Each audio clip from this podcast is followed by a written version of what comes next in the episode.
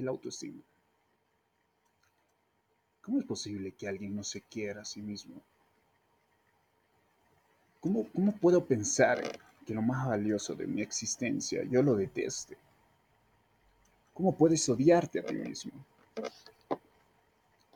Es increíble, pero hay mucha gente que no se quiere a sí mismo, gente que cuando se ve al espejo se siente frustrada, que se cree una persona horrible, que cuando camina por la calle envidia a los demás, que envidia la manera en cómo se ve vestido, que envidia la manera en cómo se ve, que con quién anda. Estas personas son depresivas. Son personas que no se aceptan a sí mismos.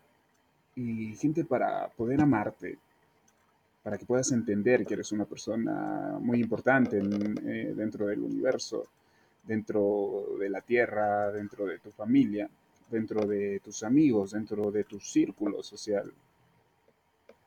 Existen cuatro pilares muy importantes en el autoestima, de los cuales yo le voy a ir hablando ahora. Y el primero es el autoconcepto. Es decir, aceptarte a ti mismo tal y como eres. Eh, no necesitas que otra persona te acepte primero antes que tú. Tampoco aceptar las doctrinas o manera de pensar de otras personas para intentar encajar. Acéptate a ti mismo. Si los demás no te aceptan, pues será su problema. La vida se encargará de rodearte de las personas adecuadas. Segundo es el autorrefuerzo. Es decir, que te premies, alégrate, felicítate de tus logros. Es mucho más importante recibir tus propias felicitaciones a que, la, otra persona te felicite. Que tenga esa manía que viene de generación en generación, de autocastigarse, de creer que si lograste algo siempre es suerte. Y no porque te esforzaste para merecerlo. Gente, la, suerte no existe. Dejen de usar esa palabra. Eh, uy, pasé el examen, fue pura suerte. No, gente, estudiaste para, para ese examen. Pasaste porque, eh, porque pasaste toda la noche estudiando, porque te esforzaste, si lograste terminar una carrera universitaria, comenzar un negocio, terminar algo que tenías pendiente, algo que, lo que sea que sea importante para ti. Felicítate al terminarlo. No digas fue suerte. Tercero, el autoimagen. Es decir, que cuando te mires al espejo te gustes a ti mismo. Ir en contra de todas esas tendencias que dicen cómo debes de vestirte, cómo debes de comportarte. Eh, no sé, declárate en rebeldía. Declárate en rebeldía con la tendencia. Sea un revolucionario. Ponte una manera de, de ser. Sea un revolucionario con tu verdadera forma de ser, de vestir, de verte, de comportarte. Te invito, sea un revolucionario. Y por último está la eficacia. Decirte, soy capaz. Arriesgate. Sea atrevido. Ponte a prueba a ti mismo.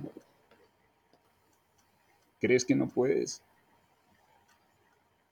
Te invito a hacerlo. Atrévete. Te vas a sorprender.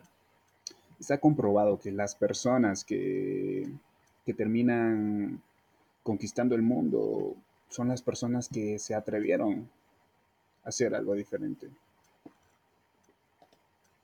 No te quedes sentado ahí pensando en lo que hubieras hecho. Pierde ese miedo, atrévete.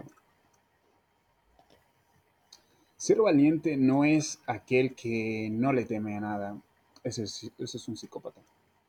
Ser valiente es esa persona que aún con el miedo, que aún con el miedo que tiene, se atreve a hacerlo. El valiente se queda cinco minutos más que la persona que tuvo miedo en cualquier situación. Sé valiente. Una vez leí uno de los libros de Walter Rizzo y, y decía, nadie cuida ni ama a alguien que odia. Y es verdad. Si tú no te cuidas y no te amas, te estás destruyendo a ti mismo. ¿Cómo, ¿Cómo quieres amar a otra persona si no te amas a ti mismo? ¿Cómo deseas cuidar a otra persona si no te cuidas a ti mismo?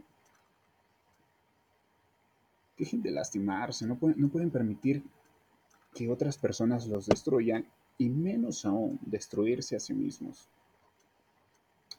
Te invito a que estos cuatro pilares de la autoestima los imprimas, los copies, los escribas, no sé, lo que tú quieras, y los pegues en un lugar.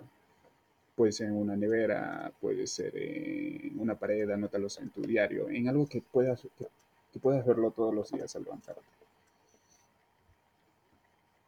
Y atrévete, confía en ti, felicítate a ti, autoacéptate y más que todo, amate. ¿Por qué no? Enamórate de ti. Sé descarado.